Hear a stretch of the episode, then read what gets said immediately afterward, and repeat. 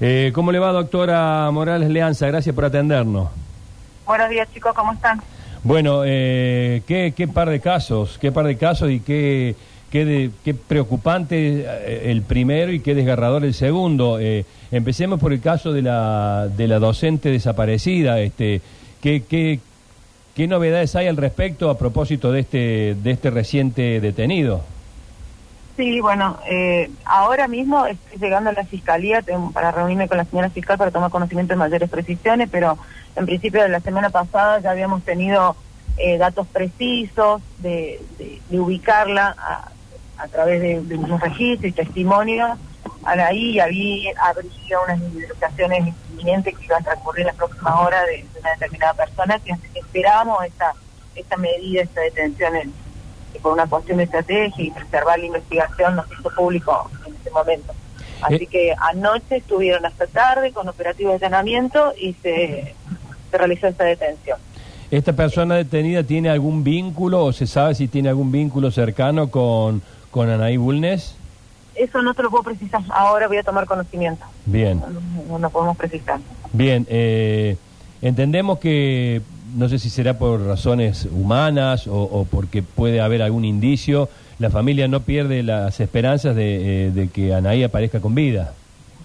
Sí, sí, claro. Bueno, se están esperando también novedades, pero hablé temprano con, con la hermana para que le transmita eh, esta detención y que, bueno, ya me estaba yendo a reunir con la fiscal, así que le iba a comentar apenas terminara la reunión mayores datos. Pero bueno, sí, ellos, obviamente todos tienen todavía la esperanza de encontrar con vida y estamos buscando con vida siempre ahí.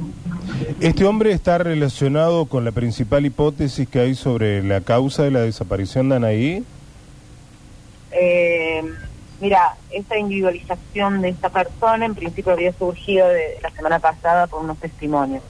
Eh, la primera hipótesis o la hipótesis que manejábamos siempre era encontrarle que alguien habría, contra la voluntad libre de Anaí, la habría retenido.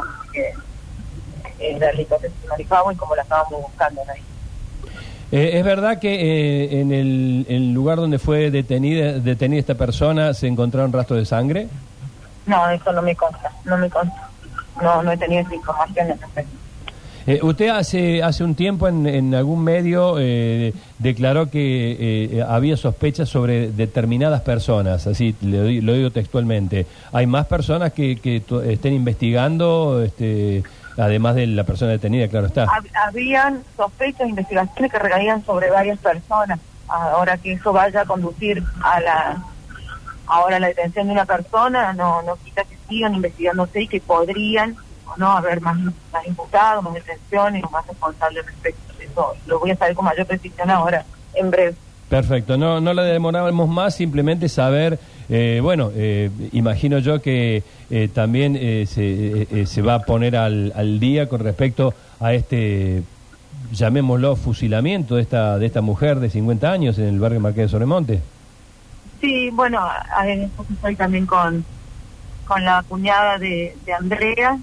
también estábamos yendo a la fiscalía, estábamos en principio por presentarnos para solicitar la misión como parte querellante, pero bueno, un hecho que ocurrió eh, a raíz como desencadenante de una denuncia que había realizado Andrea hace un año por un delito de, abuso con respecto a su hija, con un sobrino, y a partir de allí empezaron una serie de, amenazas, hostigamiento, estuvo en principio con, con medida de, de previsión de acercamiento entre las partes, un montón, pero bueno, esas amenazas continuaron, eh, hasta hubo sesiones en, alguna oportunidad hacia la víctima hoy, pero todo por el contexto de la denuncia realizada y bueno, y terminó ya una amenaza que siempre la. El, abu- claro, terminó con este hecho fatal. el, el abuso eh, fue del, del hijo de su cuñado a, a su hija. Claro, de su sobrina. El que, Claro. el que toma esta venganza es el padre de, ¿Y quién de ha- este, de este quién- denunciado, pero no obstante habrían y habían denuncias con, con el contexto, con el grupo familiar, con el padre, con el hijo, cuñados, cuñada, la hermana de la víctima, hubo denuncias varias con respecto a todo el grupo familiar. Por eso se los indica al cuñado como el principal responsable de este hecho, ¿no? Claro, él, eh, sí, él fue el que el que realizó los disparos, que, que le atacó el viernes cuando Andrea le había dejado a su hija porque tenía la escena egresada en la peluquería, venía caminando por la plaza y de atrás, de sorpresa, le salió y...